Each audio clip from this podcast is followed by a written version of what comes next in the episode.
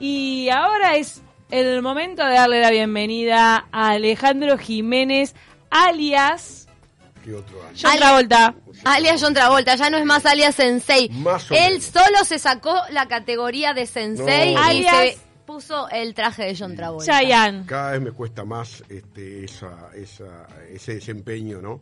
Es ¿Cómo que te costó? No, porque lo- es como los jugadores de fútbol cuando se van poniendo viejos que les cuesta recuperarse después de los partidos. Ah, le cuesta más levantarse al otro A día. me- y al otro, al otro y al otro. Y al otro, es lunes Eh, y seguís con resaca de baile. Más o menos. ¿El sábado te sí. dolía el cuerpo, Eh, sí, Alejandro? un poquito, pero qué sé. ¿Quién te quita lo bailado? El dicho eh, eh, cae bárbaro, ¿no? Nadie te quita lo bailado. No, yo te Para reconocí. uno a esos lugares. Reconocí al aire que fuiste de las pocas personas que pasó a la pista frente a un montón de gente que dijo que no, Es que eh, se rehusó a Gente a los agretas de siempre. Sí. Muy bien. Bueno, vamos a hablar de. Ustedes saben que mm, el Uruguay siempre este, este tipo de, de eventos o de aniversarios siempre los celebra medio sobre la fecha, pero en este caso es bueno saber de que ya este, esta administración o esta gestión de gobierno que se va, o esta legislatura, ya eh, eh, creó una comisión de los 100 años de inauguración del Palacio Legislativo que se cumplen en el 25. Ya estamos hablando seis años antes. Ya hay una comisión que obviamente se va a renovar porque va a cambiar el Parlamento, ¿no? Obviamente en, en- febrero, pero marca la importancia que va a tener ese hecho que va a suceder ni siquiera en el gobierno de la calle Pou, en el otro gobierno, estamos hablando del 25 de agosto de- del año 2025. O sea que va a haber otro presidente, ¿no? En lugar va a ser el que venga después de la calle Pou. Ah. Quien presida esos actos, ¿no? Eh, Pero en el 25 se cumple el centenario de... del palacio. ¿Sabes Claro. qué? Yo tenía la vaga idea Sí. de que alrededor de 1930 se había inaugurado nada que ver. No sé. ¿Qué pasó en 1930 el estadio? Claro, el estadio porque hubo... Y ya estaba el Palacio día- bien, ya Algún estaba. día lo podemos hablar de que hubo una discusión ya en la década del 20 en el Parlamento sobre qué fecha festejar, si la del 25, declaratoria de independencia el 25 de agosto, o el 30 y 18 de julio, Ah. la jura de la Constitución. O sea, hubo una polémica que algún día la podemos, sin duda...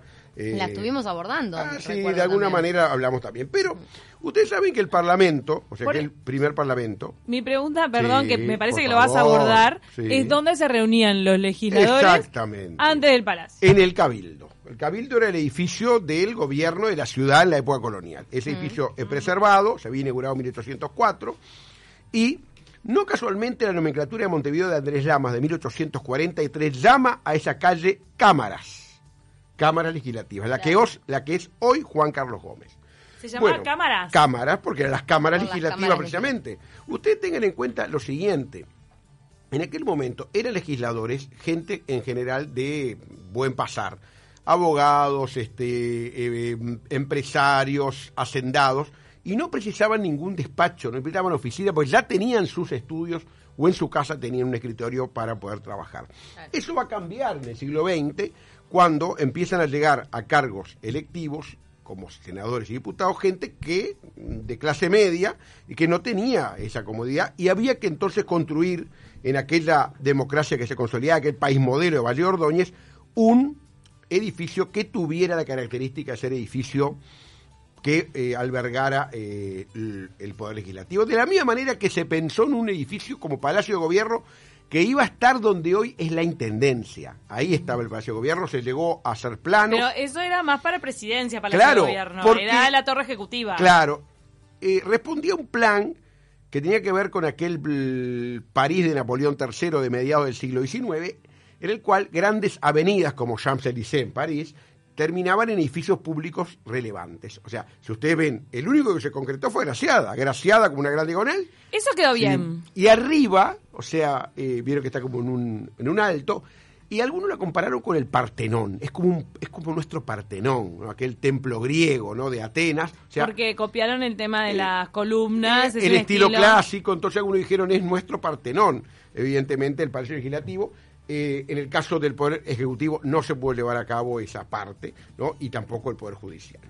Y este, hubo proyectos, por supuesto, para llevar adelante ese nuevo edificio, uno en la misma Ciudad Vieja, cerca de la Puerta de la Ciudadela, que no se concretó, Y otro de los proyectos tiene que ver con un edificio que por lo menos para mí es muy caro en el afecto, que es, es donde hoy está el IPA, en agraciada entre Venezuela y Nicaragua. Pero ahí no se iba a lucir. Ahí no se iba a lucir y ahí, pero hubo eh, un terreno que estaba eh, allí disponible, que era de la liquidación del Banco Nacional, para ahí concretar esa, precisamente ese edificio del Poder Legislativo.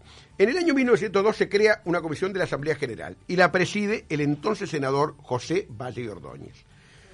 Valle Ordóñez asume la presidencia en, el, en 1903 y en agosto de ese año llama a concurso ¿no? para la edificación. Un jurado compuesto por arquitectos como José Pedro Llanelli, Julián Vasqueles, eh, Antonio Llambías de Olivar y Jacobo Varela. Y inquilinos como Luis Andrioni, el de la estación de AFE, y Juan Monteverde. Declaran de cierto el primer premio, pero, hay un pero muy importante, este, se elige uno de los proyectos, que es el del arquitecto italiano Víctor Meano, que había también diseñado el Congreso argentino, que es muy parecido a el Padre Legislativo, y inspirados ambos en el Parlamento de Viena. ¿no? Para mí el Congreso argentino es muy parecido al Capitolio. Igual Tiene. que el de La Habana. tiene. Viste que tiene más. ¿Sabes por qué? Mm. Por una Por la un cúpula. duomo. Ahí va. Por una la, cúpula. la cúpula que hace que nuestro que en, la- en nuestro caso es cuadrada. Sí, Pero ese, ese fue el arquitecto que no que no se enteró que, que se no había se hecho enteró exactamente, Cecilia. Y acá hay una historia que bien podría ser eh, en algún momento hecha una, una miniserie ¿no? o algo parecido. Y es que Meano presenta, era un arquitecto italiano muy prestigioso, estaba dirigiendo eh, en el la construcción del Parlamento de- del Congreso argentino, había participado también en el Teatro Colón, o sea, era un italiano de cerca de Turín, y Meano eh, eh, presenta con el seudónimo de Agraciada un proyecto, es el tercero, y luego es elegido por la comisión para ser llevado adelante como el Palacio Legislativo. Eh, hay una circunstancia realmente muy, muy este, curiosa que es que eh, el primero de julio, de junio de 1904, eh, Meano eh, sale de su casa en pleno centro de Buenos Aires, la avenida la calle Rodríguez Peña al 30, y a trabajar en el- la construcción del Congreso de la Nación. Tenía 44 años, era un hombre joven, muy exitoso, y en su casa queda la señora, su esposa Luisa, Luisa Franchini. Y allí se da un hecho de que mm, Meano vuelve a la casa y encuentra a Luisa Franchini con un señor llamado Carlos Pacera, que era un antiguo mucamo que había sido despedido y aparentemente había quedado en alguna relación con la esposa de Meano. Y no saben Eran si-. Ah, ganas, la, vu- vu- vuela la imaginación. Si había ¿no? sido despedido por... Eh, no le no, no Por se llevaba muy sospechas. bien. Y quizás sí. Él tenía un ¿no? presentimiento. Vamos a que, ponerle color porque Eh, Pacera lo, lo, se so- lo- este, Se Meano- pasó a la esposa. Me- Meano lo, lo- lo- lo- lo sorprende y Pacera lo saca un revólver y lo mata. O sea, el mucamo mata al arquitecto. Exactamente, después hay un juicio que algún día, si quieren, hablamos específicamente de esto, ¿no? No sabemos Este, si... ah, ¿Él fue a la cárcel, el eh, mucamo? sí, eh, fue, por supuesto, porque después se entregó más adelante. Intentaron negarlo, bueno, incluso su esposa también, la, la- me- la esposa de Meano, la viuda, ¿no? La cosa es que dos meses después, en agosto del año 4, ¿no? Es que se decide eh, adoptar el proyecto de Meano, o sea, Meano no se enteró ¿no? de esta situación y marca evidentemente un, este, eh, un hecho policial ¿no? de aquella época que tiene que ver con el proyectista de ese Palacio Legislativo, cuya piedra fundamental se coloca el 18 de julio de 1906, que está debajo de la pilastra derecha del pórtico de entrada, de acuerdo al registro del acta labrado, ¿no? ¿El Eh, asesinato es en qué año? el mismo año, 1904, plena época de guerra civil en Uruguay, en junio es el primero de junio el asesinato y en agosto eh, el, la- el tribunal resuelve adoptar el proyecto de Meano, porque se había declarado desierto el primer premio, o sea que Meano no se enteró, o sea, de esa de, de- de ese que éxito había sido que había sido seleccionado su Es- proyecto para llevar adelante. ¿No es interesante que en plena guerra civil, el, eh, el o sea, que el país concrete un proyecto de esta magnitud. Sin duda, pero también tenía Porque que en ver... época de guerra siempre Claro, se. pero se Valle Ordóñez era lo que quería, precisamente para consolidar su, su gobierno, su poder. Después este, gana esa guerra civil, en septiembre es, eh, muere Aparicio Sarabia, este, y eh, mm, eh, muere en el campo de batalla de, después de que tenía la batalla de Masoller, bueno, y la acción de Valle va a consolidar precisamente ese edificio que es símbolo de, de la democracia. Pero en el entorno. Perdón. No, no, no. Diga, diga. En el entorno de mil, eh, porque me estoy yendo ya a la fundación, a la fundación, a la inauguración del Palacio Legislativo. La- En el 25. En el, 25, 30, alrededor de, de, de esos años, podemos decir que se concretaron las obras más monumentales Más de Uruguay. sin duda. Sí, después en, en época de la dictadura también se hicieron obras obras grandes o más monumentales de las que estábamos acostumbrados. La del 25 está el Estado Centenario en el 30, el Salvo es privado en el 28, el Palacio Legislativo en el 25. o sea, Siempre voy a sacar sí. la bandera del eh, Brou Cerrito, Del- el edificio del, del, Brou del Banco del República. República. del Bro. Cerrito, le dice ella por Cerrito y Zavala, Ah, el, de, sí, el Banco ese- Central, el, es el edificio central del Banco de la 38, República. 38 es ese. Eh, Ah, del edificio. 38. Pero no importa, Ahora- está en la misma. el Viste mismo que proceso. estábamos O en sea una que- época... El Palacio Legislativo fue inaugurado con motivo de los 100 años de la independencia. Del- exactamente. O sea que la- el próximo presidente, luego de la calle Pou, va a estar celebrando los 100 años del Palacio Legislativo y los 200 años de la independencia a- al unísono, al mismo tiempo. Exactamente. Y hay unos detalles muy importantes. La obra le siguió eh, otro arquitecto italiano, Gaetano Moretti, ¿no? Y eh, con la dirección de obras del ingeniero uruguayo José Foglia.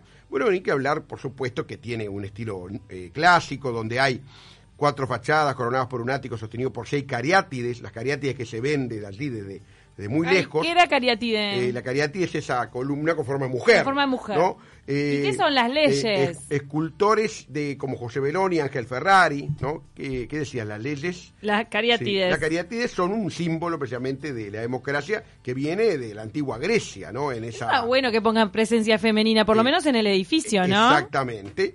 Y por otro lado, eh, em, también parte, hay una parte historia muy interesante que tiene que ver con este mm, uno de los obreros que eh, cortó el mármol, parte del, del mármol, eh, trabajaba en los talleres de la compañía de materiales de No, construcción. pero esto es un quiz.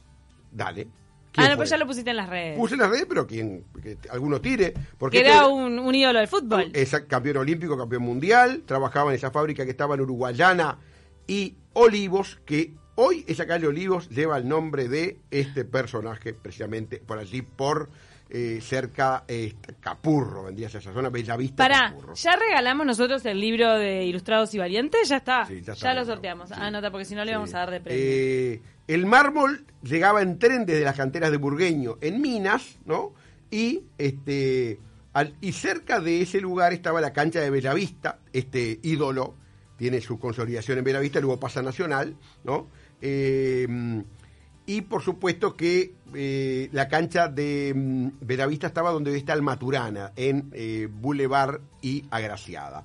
Este ídolo, este, el primer gran capitán, ¿no? Uruguayo entre 1900, o sea, nació en el año 1901, o sea, muy joven, trabajó en los- la década del 20, con eh, 19, 20 años ya en la parte de eh, cortado de los mármoles para el palacio y Estamos hablando Sí. de que los jugadores de fútbol en esa época. no claro, er- obviamente que no eran profesionales, era, era amateur, Igual que Obdulio Varela, que era obrero de la construcción. obrero de la construcción, e incluso albañil. Pero Obdulio después del 50, Sí. antes del 50, ¿Sabés dónde entraban? ¿Sabés dónde entraban a trabajar los Eh, campeones? públicos. ¿En dónde? A ver, casi, casi En todos. el Bro. No, no es Grau. No es sé el qué estoy con Casinos municipales. Opa. Trabajó Guilla allí, trabajó Julio y trabajó también este que ahora preguntamos, ¿hay alguna respuesta? Pero ¿qué pasaba? ¿Qué pasaba cuando ibas al casino a jugarte unas fichitas y te atendía Guilla y en la te mesa? podía atender, pues es el uruguayo, evidentemente. Pero- Te atendía un campeón mundial.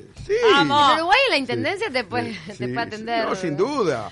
En el Palacio. Legislativo fue portero William Martínez, que era un gran jugador, fue mundialista, y uno iba la- al, al Palacio y le, le abría la puerta a William Martínez. O sea, evidentemente, eso es el Uruguay. ¿no? Ah, y escribió O sea, un libro sobre eso. Sí, sobre todo lo- Es lo- buena, lo presi- buena. los campeones del mundo y sus trabajos. ¿Dijeron algo? están ¿Contestaron? mandando- Diga, a ver. No, pero nos están mandando datos. Sí. También hay Dale. figuras femeninas en el obelisco. Sí. Noel. También. Ay, sí, ¿no? Sí. Son, están con las tablas de las leyes, por eso me Las parece leyes, que va por ahí. Precisamente, las figuras de, que hizo sonreír a San Yo Martín. estaba haciendo comentarios respecto a eso por la falta de, de representación femenina en general. Bueno, Sensei, con la misma dureza y firmeza que el mucamo mata al arquitecto Meano, Sí. me veo en la obligación de transcribir la charla de estas dos mujeres que tenés enfrente. Mm. Nos estaría prendiendo fuego, pero no importa. Gabriel, se lo dijimos en la cara, nosotras no, no tenemos doble faz. Dice, cuentan que mientras una música sonaba el día de la despedida de Universal, usted llevaba un ritmo frenético e incesante tan único como distinto al que sonaba. Sutil manera de decir que no pegó una. Yo, de- lo que decíamos era que tú llevabas tu propio ritmo. exactamente. Sí. Es así porque... Tu ritmo personal. La, la danza es, es un tema de actitud, además. Es un tema de actitud. Hay que dejar todo en la cancha. Bueno, y volviendo, bueno, este hombre, volvemos, dejaba todo en la cancha. Quiere Nadie- salir de tema, no, ¿viste? nadie dice, nadie dice... Quiere no. salir de Pará, tema. pará. En la, en No, la fue- despedida de Radio Universal, ¿hay alguien que haya bailado más? Sí, capaz que sí. que Alejandro Jiménez. No, ni Juliana. Ni Juliana. Ni Juliana bailó más que Alejandro Jiménez. no, no, no, la, la resistencia que tiene Alejandro Sí, Jiménez, sí, de verdad, sí, es digna de, de-. John La Travolta. Después, después la apagás. Y después la paga y no, y, y, y yo lo voy a incinerar al aire. Sí, ¿qué porque pasó? llegó y dijo, no me acuerdo. No, mentira, no. Nunca puedo haber dicho eso. No, Eh, el mariscal, Kesman, baila muy bien también. A él le Kesman encanta. aplica- la codada en la barra mucho Saben rato. que a este eh, jugador que picó mármoles del Palacio le decían el mariscal. Era el mariscal José Nazás. Mirá. Fue capitán eh, olímpico y mundial en Uruguay. Y Seguimos era- con el quiz a ver si alguien, si alguien nos Ya manda el dijo. nombre ahora. Ya lo dijiste. Ya lo dije. José Nazás. Ah, José demoraron. Ay, perdón, porque estaba leyendo un mensaje. Sí, diga. Mirá, nos manda A duras ver. declaraciones. No, no, por No, favor. pero ya no hablamos del baile. Ya, Pobre, sí. ya está ver, sufriendo. dale. No, no hablamos más, no hablamos más. No lo veía. Luis Ernesto manda que no veías a los campeones del mundo trabajando en el casino porque se pasaban jugando a las bochas en las canchas que están al lado del museo. Eso después de jubilados, evidentemente, ¿no? O sea, ya jubilados jugaban las bolsas también. ¿no? Eh, bueno, el Palacio Legislativo, para ir ya redondeando, fue declarado un monumento histórico nacional en el año 1976. Y hoy en día esta comisión de la cual hablábamos al principio está tratando de ver la posibilidad de la recuperación tanto edilicia como de las obras de arte que están adentro, que son esculturas, mosaicos, murales, vitrales, inmobiliario. Muy que lindos vitrales. eh, evidentemente es un lugar que tiene una riqueza patrimonial muy grande, que se lucha contra la falta de presupuesto también muchas veces para esa conservación. ¿Sabes ¿no? qué estaban recuperando en los últimos Sí. años? La Mm. sala esa de eventos, la que está hacia Salón el de los frente. Pasos Perdidos. no, no. El otro. El salón de los pasos perdidos es cuando uno entra, Sí. ese espacio gigante que Sí. tiene, eh, digamos, como un corazón, es como el corazón del, del palacio. Pero no, es una sala de como de recepciones Mm. que lo estaban recuperando, el techo, le tenían que hacer todo el dorado a la hoja, era súper este exigente lo que estaban haciendo y lo lograron. Hace pocos años que lo tuvieron que restaurar. Esta recuperación patrimonial tiene que ver también, está trabajando en ella una, una arquitecta conocida que es Leonorinda, que coordinó esta comisión de la conmemoración de los 100 años del Palacio. Va a haber, evidentemente, muchas novedades en estos años. Se va a seguir trabajando la restauración edilicia, conservación del, preventiva del patrimonio. Y va a haber también algo muy importante y es restauración de fachadas, ¿no?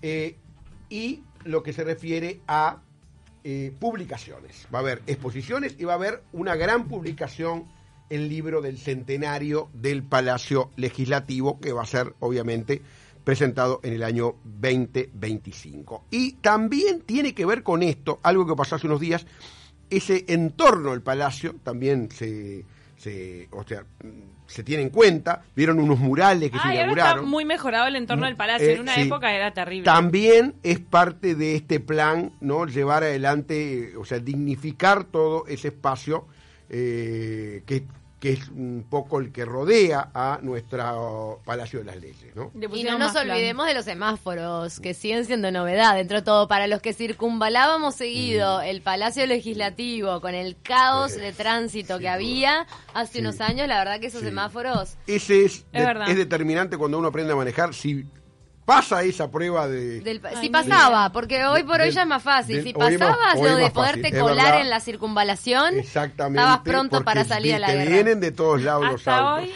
¿no? hasta hoy en día no entiendo bien. Hay una flecha que te dice que para agarrar por agraciada a- agarres por un lado, que en realidad no es.